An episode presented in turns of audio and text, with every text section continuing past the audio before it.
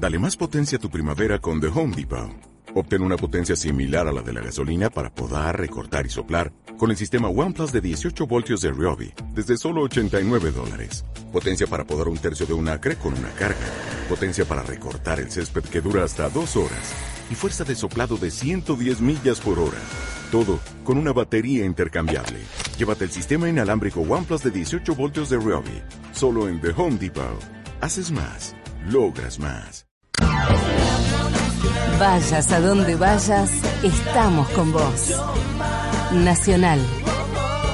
La radio pública argentina. ¿A quién tocará esta vez para echar a correr y escapar de este lobo? ¿Y quién mirará con terror? Aquí comienza el juego de las palabras por Radio Nacional Santa Fe. ¿Y quién perderá la memoria? El juego de las palabras, literatura y algo más. Una forma, un espacio, un concepto. Todos los jueves de 21 a 22.30 por la radio pública.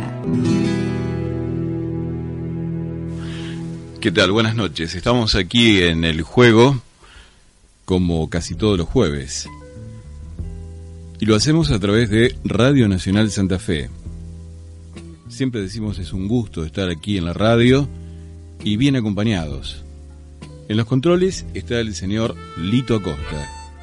Y también está la gente del boletín informativo, del servicio informativo de la radio, Carlos Curvela, Pablo Barovero y también Mariano Moreira, que hacía mucho que no, andaba por acá, pero no, no tanto.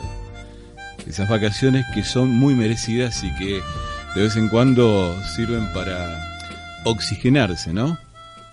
Para que la máquina no se esfuerce. Uno de los motivos, pero hay más.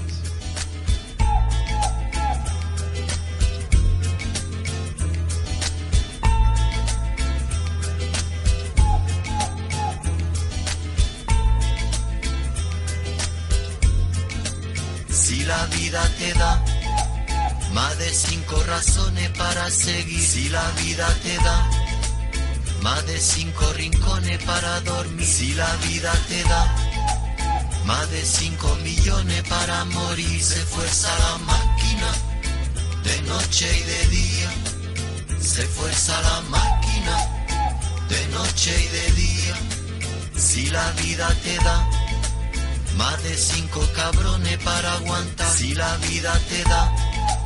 Más de cinco lesiones para no seguir. Se fuerza la máquina de noche y de día. Se fuerza la máquina de noche y de día. Me llaman calle, calle baldosa, la revoltosa, bala perdida. Me llaman calle, calle de noche, calle de día. No me rebajo ni por la vida. Me llaman calle, la sin futuro, la sin salida. Me llaman calle, calle más calle, la que mujeres de la vida. Si la vida te da más de cinco minutos para gozar, si la vida te da más de cinco minutos para olvidar. Se fuerza la máquina de noche y de día. Se fuerza la máquina de noche y de día. Se fuerza la máquina. Se fuerza la máquina. Si la vida te da más de cinco razones para seguir. Si la vida te da más de cinco rincones para dormir. Se fuerza la máquina de noche y de día. Se fuerza la máquina de noche y de día. Me llaman calle, calle baldosa, la revoltosa, bala perdida. Me llaman calle, calle de noche, calle de día. Que suba tu coche. Me llaman tan cansada, hoy tan dolida. Voy calle abajo, voy calle arriba. Me llaman calle, y ese mi orgullo. No me rebajo ni por la vida. Me llaman calle, y es mi nobleza. Me llaman calle, calle sufrida, calle tristeza. Me llaman calle. Se fuerza la máquina de noche y de día. Se fuerza la máquina de noche y de día. Se fuerza la máquina noche y de día, se fuerza la máquina de noche y de día.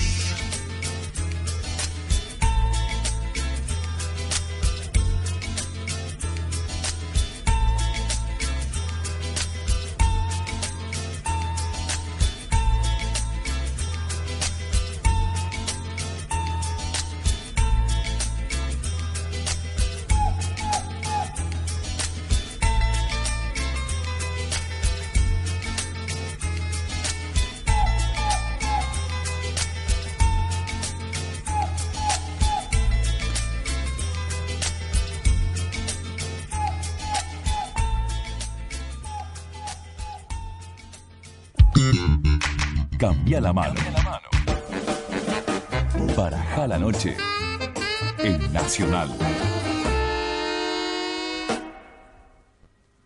Una palabra no dice nada y al mismo tiempo lo esconde todo, igual que el viento que esconde el agua, como las flores que esconden lodo. El juego de las palabras. Literatura. Y algo más.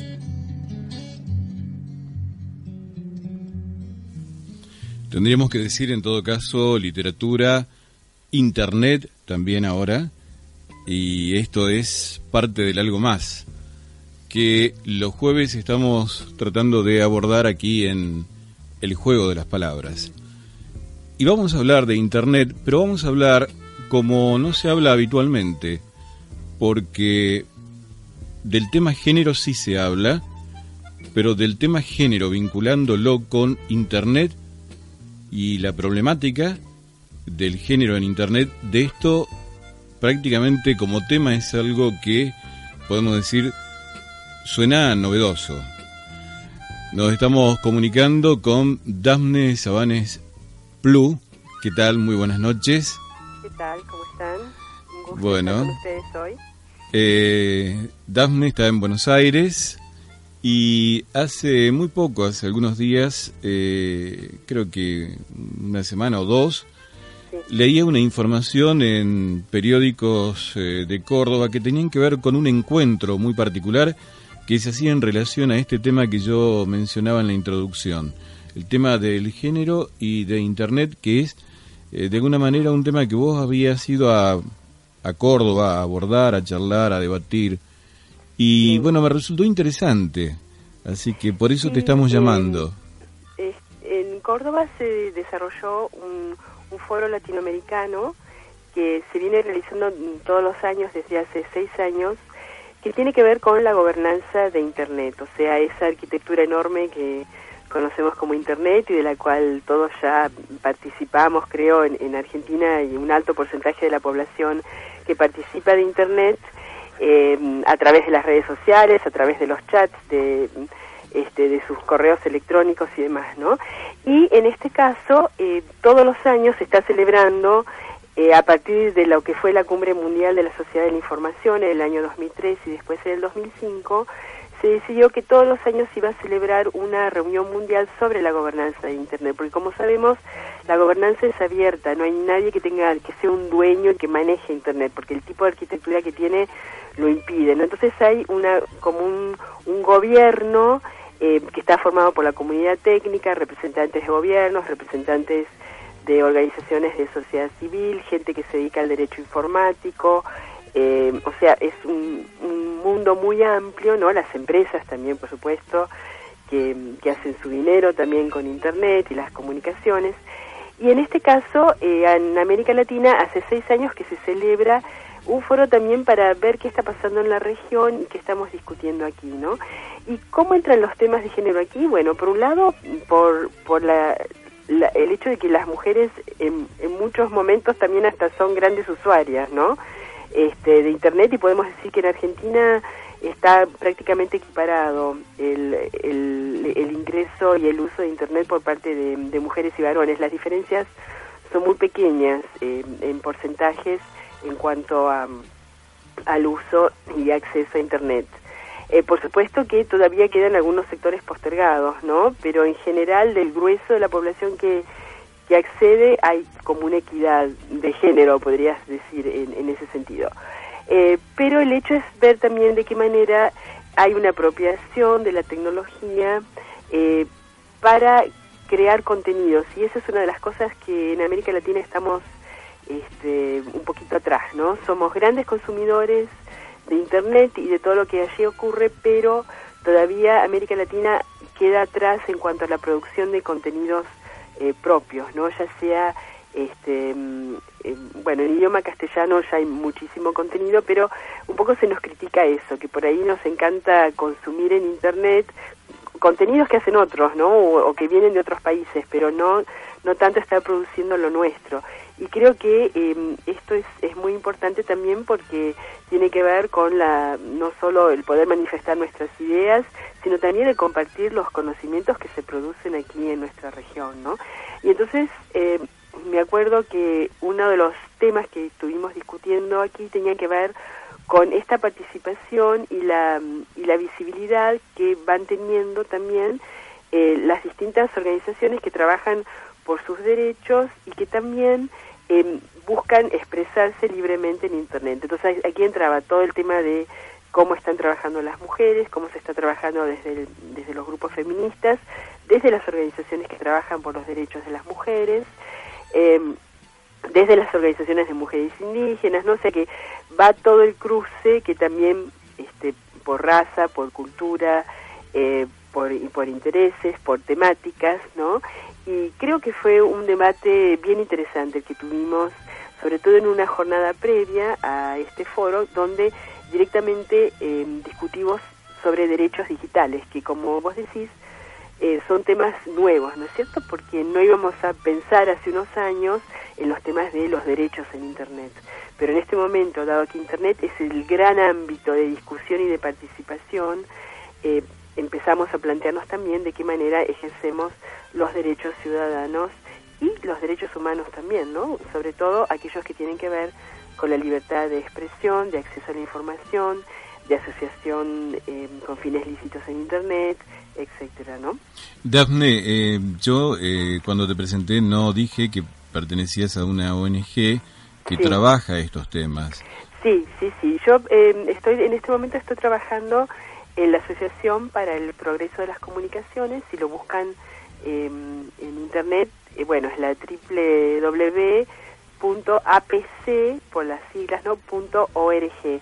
Y tiene toda la información en castellano también, o sea, trabajamos en, en tres idiomas, inglés, castellano y francés, así que allí van a poder encontrar muchísima información sobre todos este, estos temas de los derechos a la comunicación en Internet, que es uno de los temas en los cuales nos estamos focalizando eh, últimamente y donde entran también este, los derechos de las mujeres, ¿no? El derecho, viéndolos desde el, eh, la cuestión del derecho a la libertad de expresión y el derecho a trabajar por tus otros derechos también en Internet, ¿no?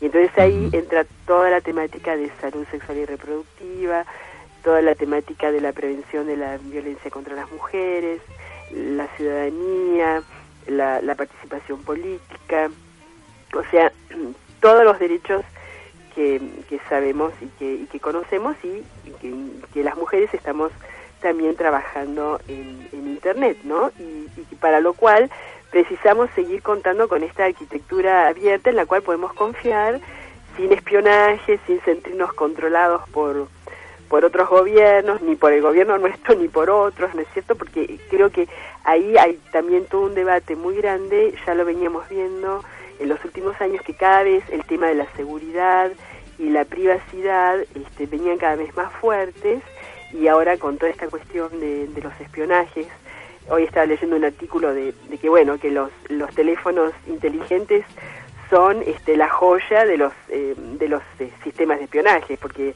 eh, qué más quiere un espía que tener todo juntito no entonces es cierto vos en tu teléfono tenés tus llamadas telefónicas tus textos tu correo electrónico, todo. Entonces, bueno, con eso ya es suficiente para poder controlarte la vida, si quieren, ¿no? Este, así que, bueno, realmente son, son todos temas muy álgidos que traen mucha discusión y mucha preocupación también, porque tiene que ver em, con la autonomía de, los ciudadanos, ¿no? Y en qué manera podemos también organizarnos para, para luchar por aquellas, por nuestras convicciones y por, por las cosas que creemos justas, em, sin que estemos siempre como si fuéramos sospechosos todos, ¿no? Vos hablabas de la posibilidad que tienen ahora este, en esta suerte de red o de estructura de red abierta, muchos grupos de visibilizar eh, todo aquello que están trabajando y propiciando. Y uno, de todas maneras, eh, suele ver en las redes eh, como si fuera un paralelismo con, a ver, con el tema de, de las películas que llegan de Hollywood ve este, muchos cañones con eh, mensajes que no tienen que ver precisamente con la dignidad de las personas, con, la, con el respeto eh, por el tema del género, sino todo lo contrario. Entonces eh, uno se pregunta, bueno, frente a, a esto, que son bombardeos cotidianos y, y, a cada minuto, a cada segundo, este, cómo los grupos pueden trabajar para contrarrestar o para refutar o para, de alguna manera, que esa visibilidad que se puede tener tenga contundencia. Sí, yo creo que es, es uno de los, de los grandes desafíos que, que tenemos en este momento desde las, las organizaciones sociales y en particular en este caso las organizaciones de mujeres, por ejemplo, uno de los temas que estamos viendo es la, la violencia, así como se da eh, y hemos visto en nuestro país esa, esa violencia entre entre los chicos en las escuelas que también usan internet para acosarse, hostigarse, este, crear sitios para denigrar a alguno y demás, también está ocurriendo en temas de violencia contra las mujeres, que la violencia doméstica se extiende también en internet, o sea, este, los ultrajes, el hostigamiento, los acosos, van también por teléfono celular, van por los chats, por los forums, y eh, hay herramientas de, internet que son que crean como por ahí como nuevas manifestaciones de la violencia. Por ejemplo no se está no se ha visto tanto en nuestro país todavía pero en Estados Unidos son tremendos los casos de pornografía lo que ellos llaman pornografía vengativa no o sea como que hay sitios web donde podés subir videos mm, de, con tus novias de antaño este, como una forma de para manifestar tu bronca y demás, ¿no? esas cosas íntimas, incluso conversaciones y, y se están armando unos escándalos y, unos problemas tremendos incluso, porque por ahí, bueno, vos ya estás casada, tenés tu familia y todo, y de repente un novio de hace 10 años te manda fotos o, o videos de cosas que, que ya estaban como olvidadas, ¿no? Pero bueno, eh, toda esta cuestión también tiene que ver con los temas de seguridad y de, y de privacidad, que en muchos casos se ha confiado ingenuamente en las, en las redes, yo creo que por ahí eso se sigue manifestando en los grupos de, los chicos adolescentes más jóvenes, pero yo creo que ya los adultos han perdido mucha de esa ingenuidad que tenían al, al entrar a, en Internet, donde se, nos parecía que estábamos en confianza con todos, ¿no? Y que la gente comienza a resguardar también sus datos y a, y a saber qué publica o qué deja de publicar en sitios públicos como Facebook. Algunas veces en, en cuando damos talleres y demás, eh, les decimos, bueno, Facebook tiene una serie de, mm, eh, si uno se fija, te dan una serie de, de reglas y de pautas para poder mantener tu seguridad, tu privacidad, ver con quién quieres compartir o no tu información, a quién eventualmente vas a bloquear si te están molestando, etcétera, ¿no? Pero eh, a veces es cierto que no, no tomamos conciencia de que son lugares públicos donde ponemos nuestra información y que bueno, es como si fuéramos a una plaza con un cartelito con el número de nuestro celular o diciendo dónde vivimos, este, este, cuál es nuestra situación económica, etcétera, ¿no? Este, así que yo creo que tenemos que vivir eh, estos sitios como si fueran verdaderas plazas públicas. La otra vez conversando sobre los temas justamente de seguridad aquí en esta reunión en Córdoba, decíamos, bueno, de Twitter olvídate, es absolutamente público, es como si te pusieras en la esquina a gritar y que te escuche todo el barrio, bueno, exactamente lo mismo pasa en Twitter, no solo te va a escuchar tu barrio, sino miles de personas más que ni conoces. Y lo mismo eh, cuando hablábamos de si había seguridad en la nube, ahora que hay tantos espacios donde subir tus archivos y demás a la nube para tenerlos allí disponibles, donde quiera que estés. Este, entonces, bueno, de cualquier lugar podés acceder a la nube y ver tus, tus este, archivos y demás, la seguridad en la nube es, es nada, es cero. O sea que realmente vos tenés que saber muy bien qué está subiendo la nube, ¿no? Este, porque tenés que ser consciente de que todo lo que esté en la nube va a ser visto por alguien, ¿no? Ya sea por sistemas de espías, por sistemas de control, por estos sistemas este, que buscan datos, algunos simplemente para después venderte cosas, ¿no? Para hacer un perfil tuyo y llegar mejor a, venderte su producto. Pero otros también porque te quieren sacar información, porque les interesa, etcétera, ¿no? O sea que eh, realmente este, creo que Internet ya es la gran plaza pública en la cual tenemos que aprender a, a tomar nuestros resguardos y tomar nuestras medidas preventivas como cuando salimos de casa, ¿no? Y estamos en la calle, en medio de una multitud. Daphne, bueno, en realidad nos has creado más inquietud. no sabemos, sí, bueno, yo, no sabemos sí, si vamos a asomarnos que, a Internet, ¿eh? Muchas veces cuando damos talleres decimos, bueno, sí. no, no partimos del miedo, ¿no? Uh -huh. Sino, bueno, Internet es este espacio maravilloso donde podemos acceder a todo tipo de información, donde este, podemos crear, tenemos todas las, todo tipo de herramientas en este momento que nos permiten crear contenidos de, de diversa índole y, realmente trabajar muchísimo para, para el bien de las cosas, para aumentar el conocimiento, para reforzar también este, los conocimientos de la gente, para hacer campañas. Yo te digo, justamente hablando eh, de, estos temas de, violencia contra las mujeres, eh, realmente han habido campañas importantísimas en Internet para evitar, por ejemplo, en el caso de mujeres que tenían amenaza de ser apedreadas en algunos países musulmanes, se levantaron firmas y se lograron campañas fuertísimas que finalmente eh, terminaron con, con esta condena que las mujeres tenían y no fueron apedreadas, ¿no? Eh, o sea que realmente se han logrado cosas muy fuertes este, utilizando las herramientas tecnológicas. Pero también no hay que ser ingenuo, ¿no? Y entonces eh, tenemos que saber tomar nuestras medidas de seguridad este, para y algunas son muy simples, ¿no? Simplemente de saber que hay determinados datos que así como no se los daríamos a cualquiera, tampoco tenemos por qué ponerlos abiertamente en Internet, ¿no? Se me ocurre otro tema que tiene que ver más tal vez con el contexto de nuestro país, con el contexto social y político, pero seguramente se vive en otras sociedades, en otros países.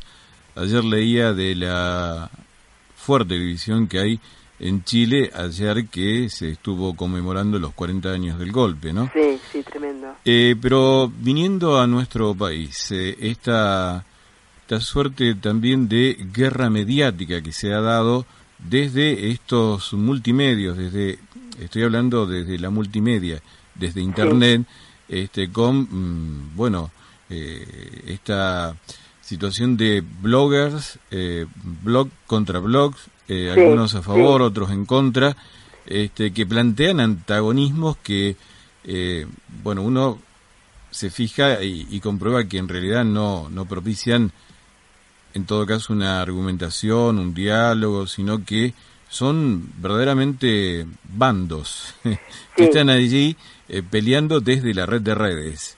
¿Cómo, ¿Cómo, lo, lo visualizan a este tema? Bueno, ¿Cómo, ¿Cómo, lo ves vos? Bueno, yo creo que eh, una de las una de las cosas que siempre hemos eh, trabajado en, en, la organización en la que yo estoy y en general lo que conozco es este la, la libertad de expresión en Internet, ¿no? Eh, a veces es duro porque te digo que eh, una hay, hay algunas, como diríamos, algunos parámetros que pasan, por ejemplo, por el discurso del odio, que puede ser discurso racista, discriminador o o incluso en el caso de las mujeres estamos trabajando el, el, tema del discurso misógino de odio contra las mujeres, ¿no? Que puede ser muy dañino y, y, tremendo. Eh, pero pensamos que el, que el debate abierto está bien y que muchas veces es cierto que a través de los grandes medios, las corporaciones mediáticas, no existe espacio para que se pueda dar el, el debate, ¿no? Este, porque, por supuesto, todos los grandes medios se editorializan y, y las corporaciones van a van a tratar de mantener su línea este, editorial a rajatabla, este, seleccionando qué publican y qué no, y a través de la opinión de sus columnistas, etcétera. O sea que nos parece que en este sentido Internet ha dado espacio a, a que la gente pueda expresarse eh, realmente desde los distintos ámbitos y desde las distintas ideologías.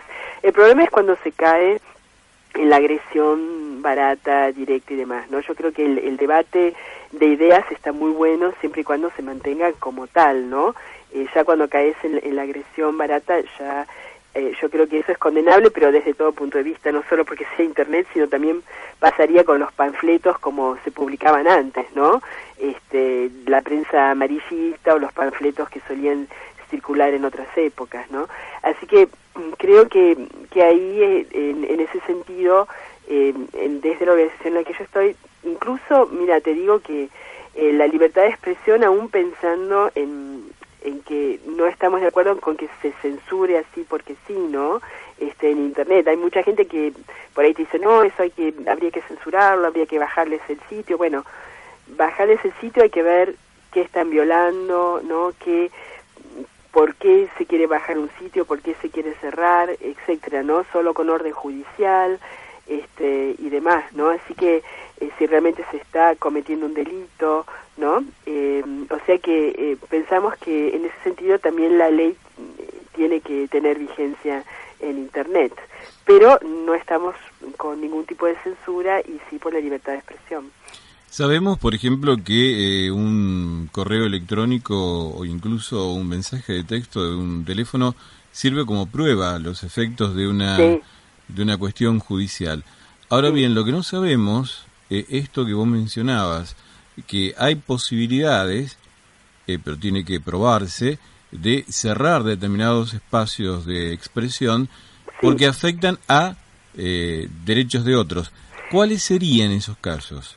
Mira, por ejemplo, yo estuve em, ahora en el mes de mayo en una reunión muy interesante que se hizo en Río de Janeiro que tenía que ver con la jurisdicción de, Internet, porque claro, eh, viste que cada país tiene su propia legislación, pero Internet como pasa, atraviesa todas las fronteras, es muy necesario que muchas cosas se trabajen juntas, ¿no? Y que los países comiencen a tener acuerdos en cuanto a, de qué manera actúan ante determinadas cuestiones que pueden pasar en Internet. Por ejemplo, em, sitios de estafas, ¿no? Sitios que te venden cosas pero que en realidad vos las compraste y nunca las recibís o las o tienen fallas y nunca responden a tus reclamos, ¿no?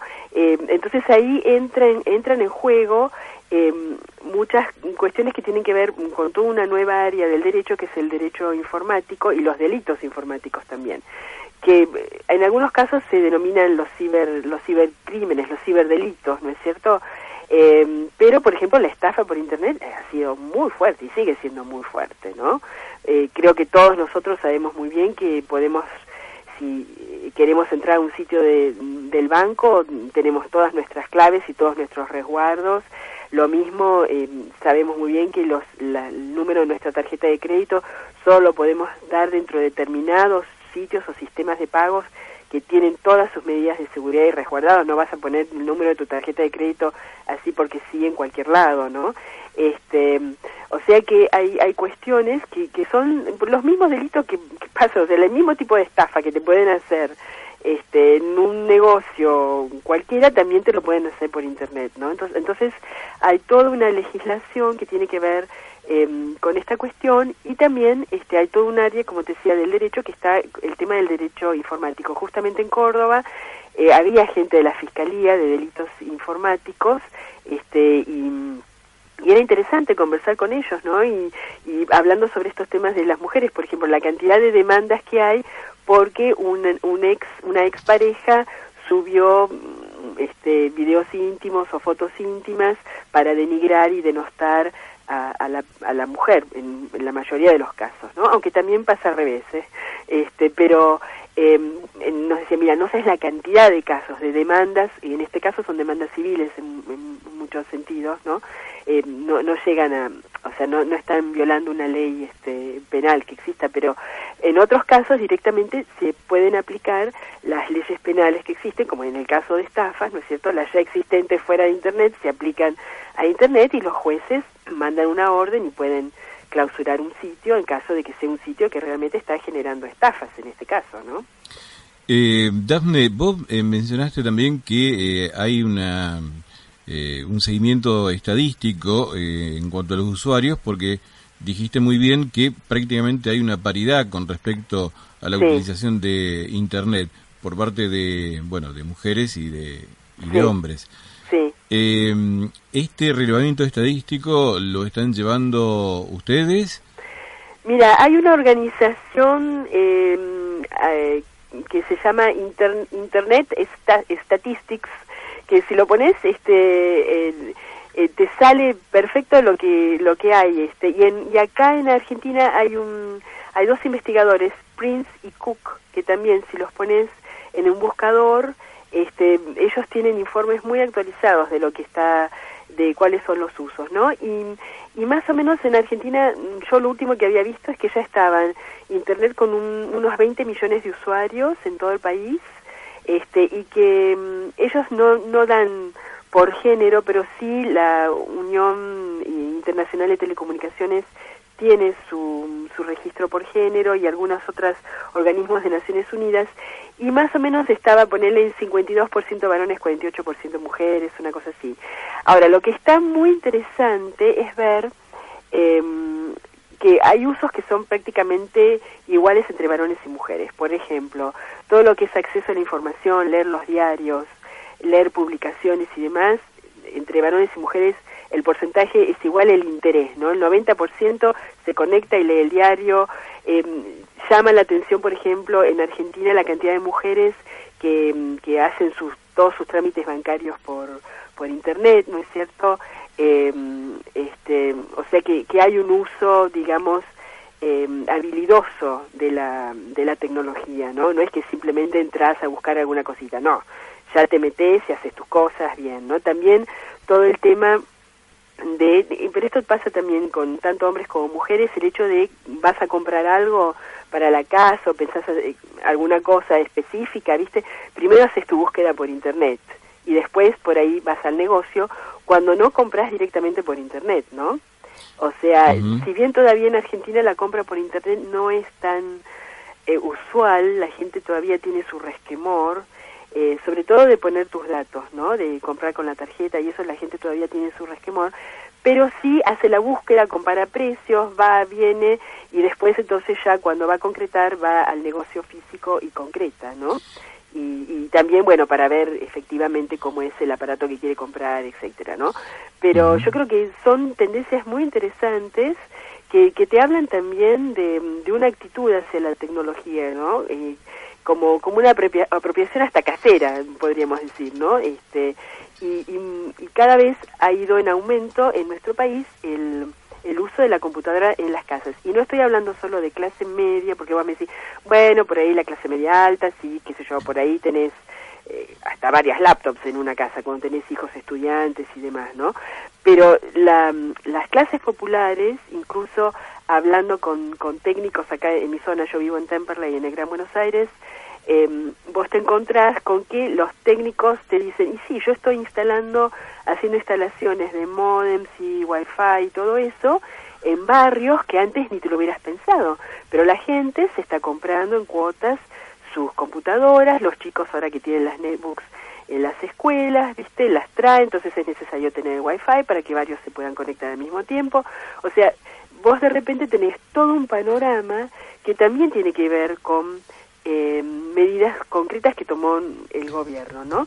Por ejemplo, los proyectos Conectar Igualdad este, y, el, y el Conectar Argentina también me parece que han sido fundamentales porque tienen que ver con eh, ofrecer, por ejemplo, conexión por fibra óptica, que es muy rápida y segura en cuanto a la estabilidad de la conectividad, en, prácticamente eh, todo el país. O sea, el plan es que todo el país esté conectado por fibra óptica y que así entonces todo el mundo pueda acceder a, banda ancha, ¿no? Hay un video muy interesante que si quieren ponerlo en YouTube, está el momento en que filmaron, el momento en que tiran la fibra óptica a través del estrecho de Magallanes para llegar a Tierra del Fuego, porque Tierra del Fuego hasta mm, el año pasado creo que fue tenía solo conexión vía satélite, ¿no? Que es buena, pero es lenta si vas a comparar con la fibra óptica. Entonces se vio la necesidad de que hubiera un cable por fibra óptica y está muy interesante el momento que lo que hacen el, tendido y demás por el estrecho de Magallanes, ¿no? Que te habla también de una forma de integrar al país, ¿no? Este, con, con esta visión. ¿no? Que me, me parece sumamente interesante y también igualitaria. Dafne, hablaste del uso de Internet con respecto al tema de, bueno, cuestiones administrativas, bancarias, eh, también en algunos países, tal vez todavía no en el nuestro, eh, comercial, como la compra o adquisición de productos. Mencionaste también al principio la posibilidad que le da a los grupos para visibilizar determinadas eh, temáticas que de otra de otra manera este sería muy difícil a través de los grandes medios. Pero eh, no mencionaste la razón de ser que está en su nombre, por ejemplo, en uno de los de las herramientas más eh, más populares, que es el Facebook. Ah, Redes sociales. Es decir, la, cuestión de, de la amistad, de, de, vincularse con el otro, con otra persona. Esto también es real, esto también ocurre. Y esto estadísticamente debe estar además chequeado. Sí, bueno, yo creo que eh, eh, sí, bueno, las redes sociales en Argentina estamos entre los que más usamos, ¿no? yo creo que no sé si hay como un 60% o 70% de la población que ya tiene, de los, o sea, la población conectada a Internet que ya tiene su Facebook, y lo que empezó siendo como una aventura de los chicos jóvenes, yo me acuerdo una vuelta de haber discutido con, con sobrinos que decían, no, pero eso es para los jóvenes, los viejos no se metan ahí, qué sé yo, y ahora vos te encontrás con todo el mundo, ¿no? Desde las abuelitas que ponen fotos de sus nietos hasta los chicos jóvenes, o sea, está todo el mundo eh, realmente haciendo su, su propia relación social a través de, Facebook, ¿no? Que yo creo que es, es un sitio interesante porque además es muy simple. Yo creo que la, la, la gran pegada de Facebook es haber hecho un sitio, una plataforma muy simple, donde es muy fácil entenderla, donde es muy fácil subir información, subir tu foto, subir un video, ¿no? Y, y que permite entonces crear estas grandes redes eh, de, de relaciones pero eh, tiene sus, sus, sus pros en el sentido que, bueno, estás comunicada con todo el mundo, eh, te enteras de, muchísimas cosas a través de Facebook, lo que es muy interesante, pero también tiene su, su cuota de exposición pública, ¿no? Y ahí es donde yo creo que uno tiene que, que tomar sus propias medidas de, de seguridad para salvaguardar la, la, información más privada, ¿no? Pero creo que es, es una gran experiencia. Para mí, eh, Facebook es una, una gran experiencia de, socialización también, ¿no?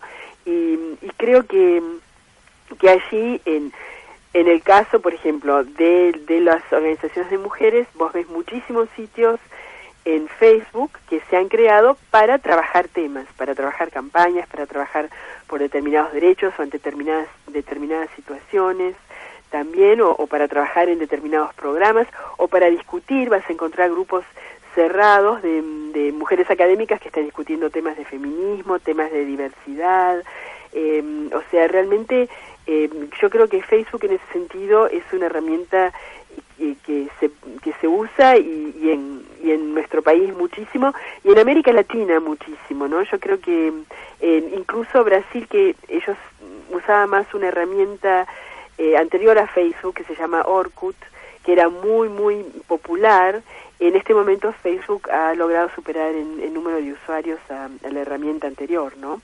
Así que sí, todo pasa por Facebook, pareciera. Pero, ha, ha, cambiado el mundo de las relaciones. Y sobre todo, bueno, y hay un tema que vos lo, tocaste, eh, que es eh, estos límites entre lo privado y lo público, que se han corrido cada vez más y en algunos casos se han desdibujado con este, sus consecuencias, ¿no? Pero esto sería para charlarlo en otra oportunidad. Dame, gracias, eh, gracias por, bueno, eh, por todo esto que nos ha puesto de alguna manera en sintonía con una realidad que, bueno, palpamos a diario, pero sobre la cual a veces conviene detenerse un poquito y ponerse a pensar. Bueno, muy bien. Quienes eh, quieran saber más con respecto a lo que vos estás propiciando a través de la ONG, ¿cómo pueden hacer? Mira, pueden este, visitar nuestro sitio web, como ya dije, www.apc.org y, y, bueno, y allí este, figura el correo donde también pueden buscar más información y, y pedirnos más información, ¿no? Ahí también están todas las actividades que hacemos y eh, cómo funcionan nuestros programas. Así que bueno, los invito a visitar el sitio. Mira, Dafne, como hoy sabíamos que teníamos una entrevista con vos y vamos a abordar temáticas de género, eh, hemos elegido, hemos seleccionado a algunas cantantes eh, mujeres. Ah, qué bueno. Y te vamos a despedir con Ligia Piro. Bueno, muy bien. ¿Eh? Te lo regalamos. Muchas gracias. Bueno, muy bien. Estuvimos hablando con Daphne Sabanes Plum, el tema de Internet, el tema del género, la posibilidad de visibilizar determinadas eh, luchas, pero también los riesgos, ¿no? Este, esta frontera entre lo público y lo privado cada día más corrida y bueno, también cuestiones que han saltado eh, a la luz ahora a partir de distintas informaciones y artículos en los medios que tienen que ver con el espionaje que permite, que facilita a determinados grupos y a determinados gobiernos el tema de la red de redes. Está con nosotros Adriana Irala. ¿Cómo le va? buenas, noches. ¿Qué tal? ¿Cómo están ustedes? Bien. Bien, muy bien. Vamos a Ligia Piro. ¿Te parece, Adrián? Y después La vengo seguimos charlando toda la semana. Gracias. Una palabra no dice nada y al mismo tiempo lo esconde igual que el viento que esconde el agua, como las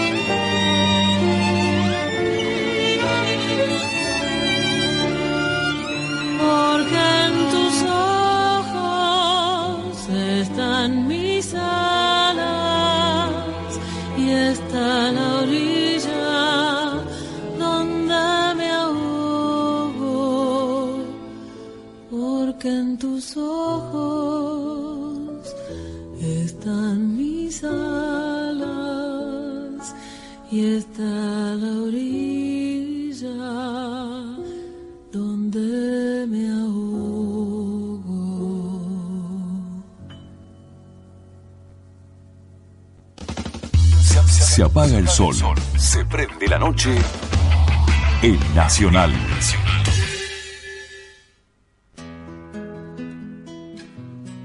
El juego de las palabras.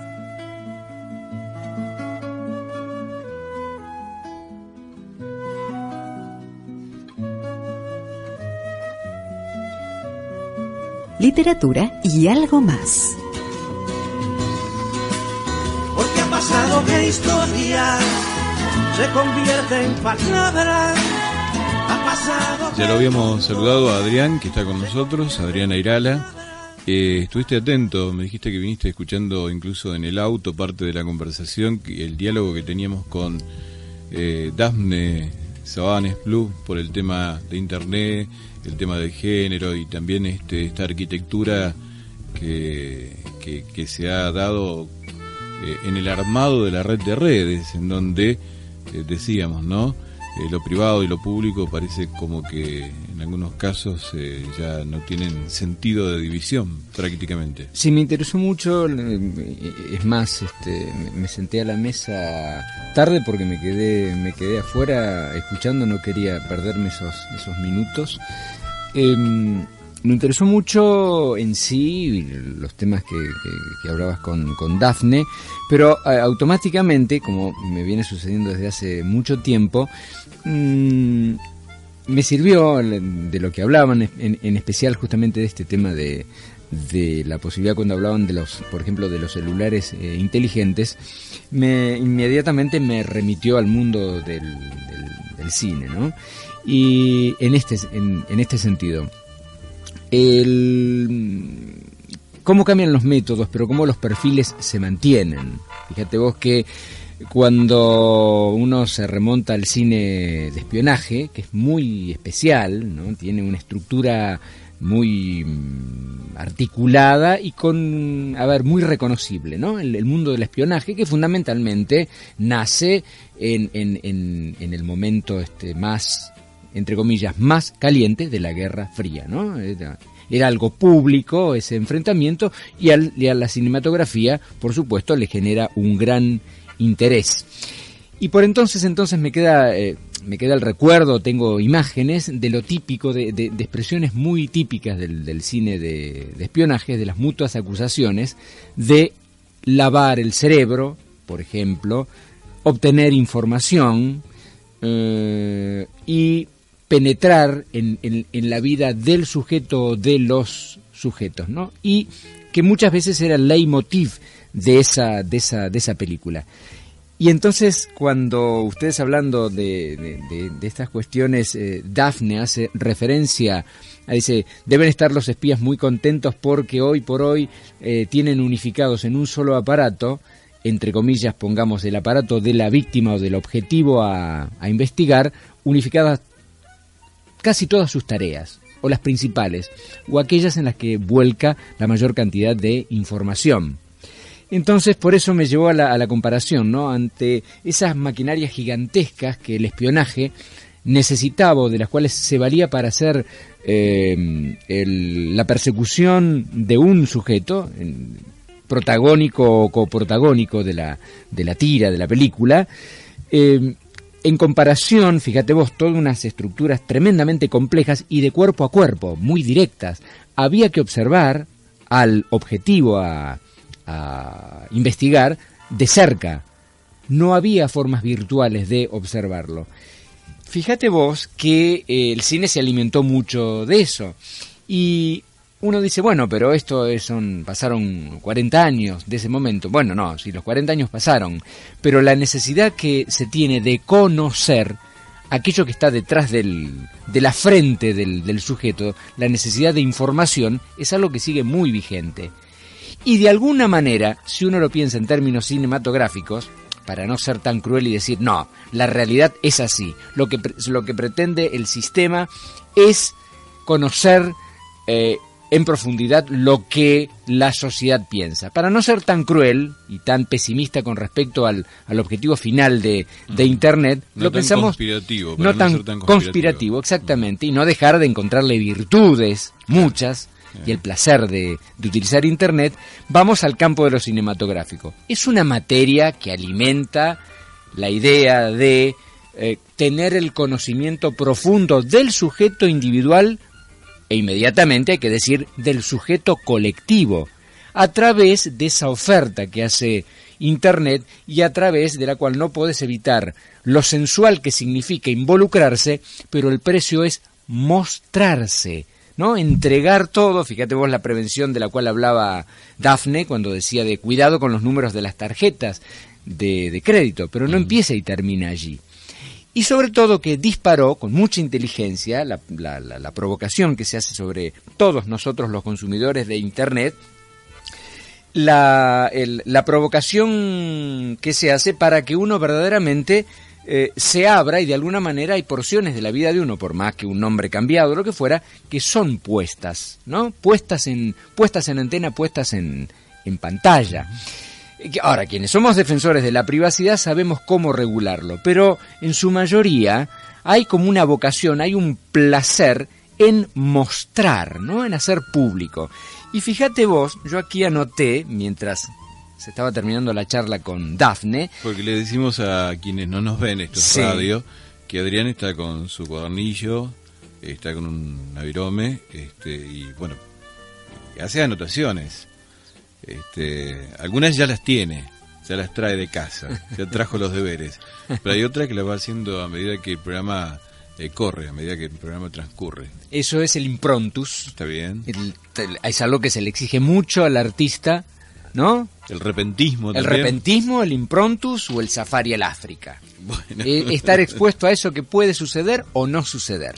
Y bueno, justamente este, esto es lo que tiene, ¿no? Una, una, una, conversación interesante y que despierta muchas ganas de seguir el tema, como la que tuviste con Dafne. Es un disparador que a mí me fue justamente tirando esas cosas. Y fíjate vos, dentro de esto, me corro de lo, de lo cinematográfico y el vínculo con Internet a un campo más eh, teatral, pero al mismo tiempo eh, también que estaba muy en el, en el, en el, en el decir de la gente de, y vayámonos muy atrás, de 50 o 60 o 70 años atrás.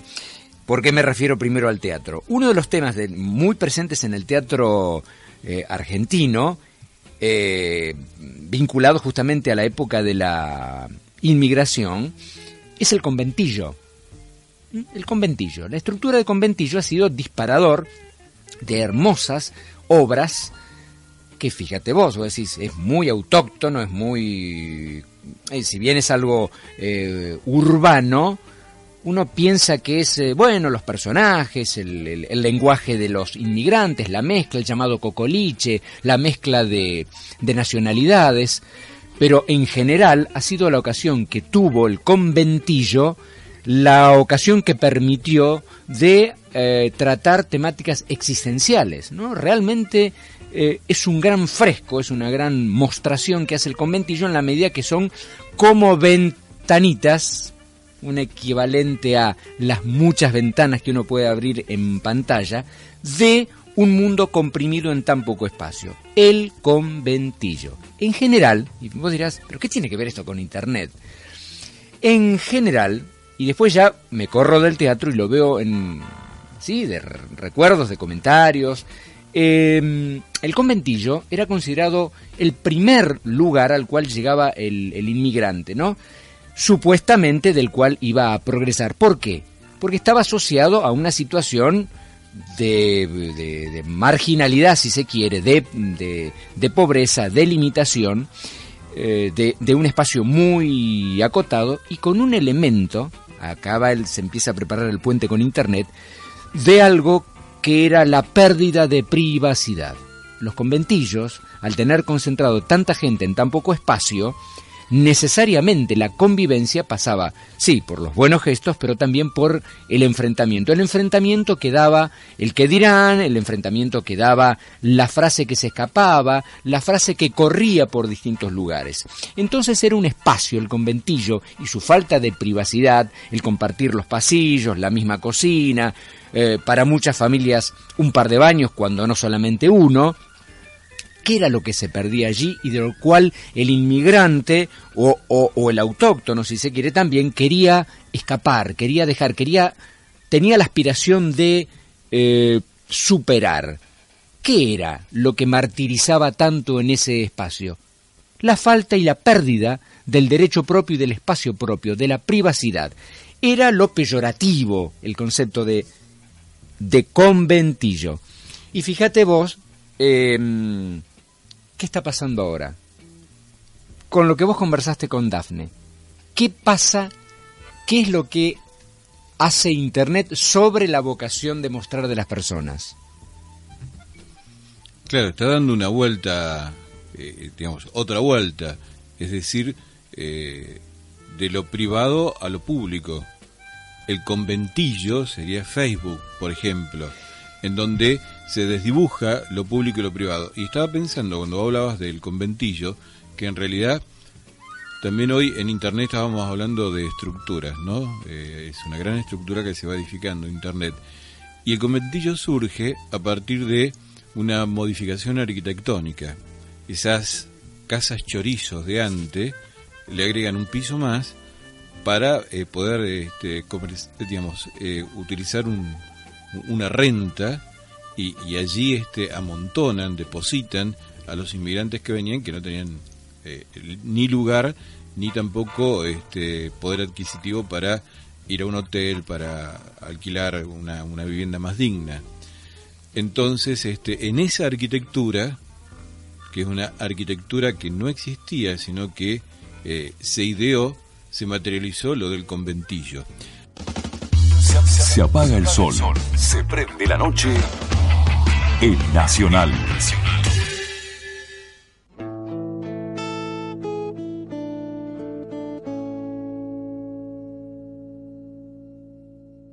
Muchas veces me pregunto qué estamos haciendo acá. Dejo de y veo que al final siempre estarás, siempre estarás en mí. llegado a no escucharte tocar fondo. Tanta inmensidad, perdidos de verdad aquí. Y es que siempre estarás, siempre estarás en mí.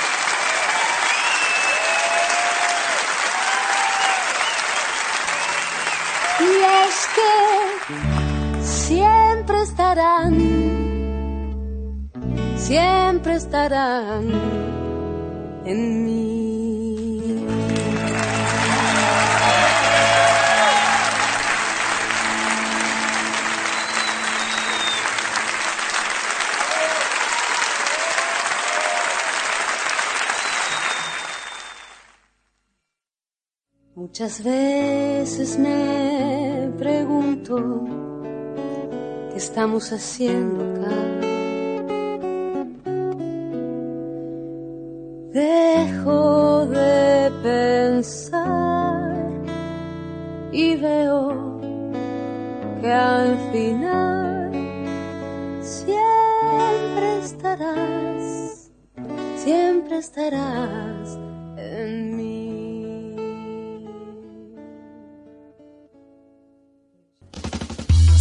Se apaga el sol, se prende la noche en Nacional. Está con nosotros Adriana Irala. Eh, entre, entre otros, organizó eh, la productora Malchico de, de Mauricio Minotti. Es el segundo seminario que hacen en el año y creo que puede llegar a entrar un tercero. El anterior fue de montaje y este es de guion cinematográfico. En las instalaciones de, del Zoom o, del, o de un espacio muy, muy interesante para estos encuentros que tiene ATE, ¿no?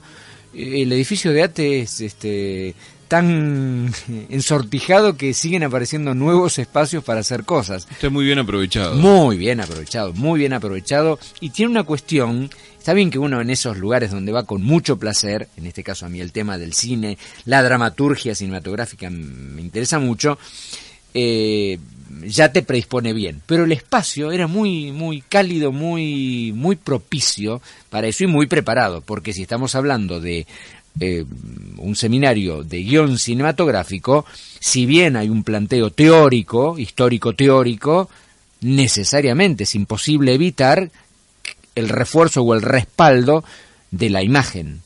Y como el Zoom de ATE lo tiene, así que estuvo muy bien repartido el trabajo teórico, el discurso eh, de ex- expositivo de, mm, bueno, no, no lo nombré todavía, de Diego Sabanés. O casualidad, fíjate vos, hoy re- estuviste reporteando a quién. A Dafne Sabanes. Qui- Quizás no tengan Sí. nada que ver, pero... Habría que, habría que, le, le hubiéramos tenido que preguntar, bueno. Pero este, en el caso de Diego... ¿Cuál es la, la experiencia de Diego? Amplia, muy, muy, muy amplia. Eh, ¿Viste ese- esa clase de tipos que vos decís, este tipo no sé qué edad tiene, pero es un tipo joven, ¿no? Y, y cuando, eh, en función de lo que tiene recorrido, vos decís, che, ¿qué, ¿cuál es la fórmula para haber aprovechado tan bien cada día? Porque para, en un lapso más o menos corto de, de vida, tenés tanto recorrido, quiere decir que cada día o muchos de los días que te tocaron transitar, lo supiste utilizar o Sí, cargar. no, no estuviste mucho tiempo en las redes sociales. Eh, andás a ver, porque si bien ese tema no lo tocó, justamente, eh, pero de cualquier Digo, manera... por lo menos no estuviste perdiendo tiempo. Claro. Bueno, ¿sabes, sabes que tengo la impresión, justamente, eh, alguien muy consumidor del cine, pero del cine directamente en, en pantalla, ¿no? Más, a más, más allá, más allá que no reniega de la gran posibilidad que Internet te da, y volvemos a, a puentear, a linkear los temas, la posibilidad que Internet te da de poder tener acceso a materiales que ya en los cines, ni siquiera en las salas especiales, en los cineclub, ya no existen, ya, ya no están o no tenés posibilidad.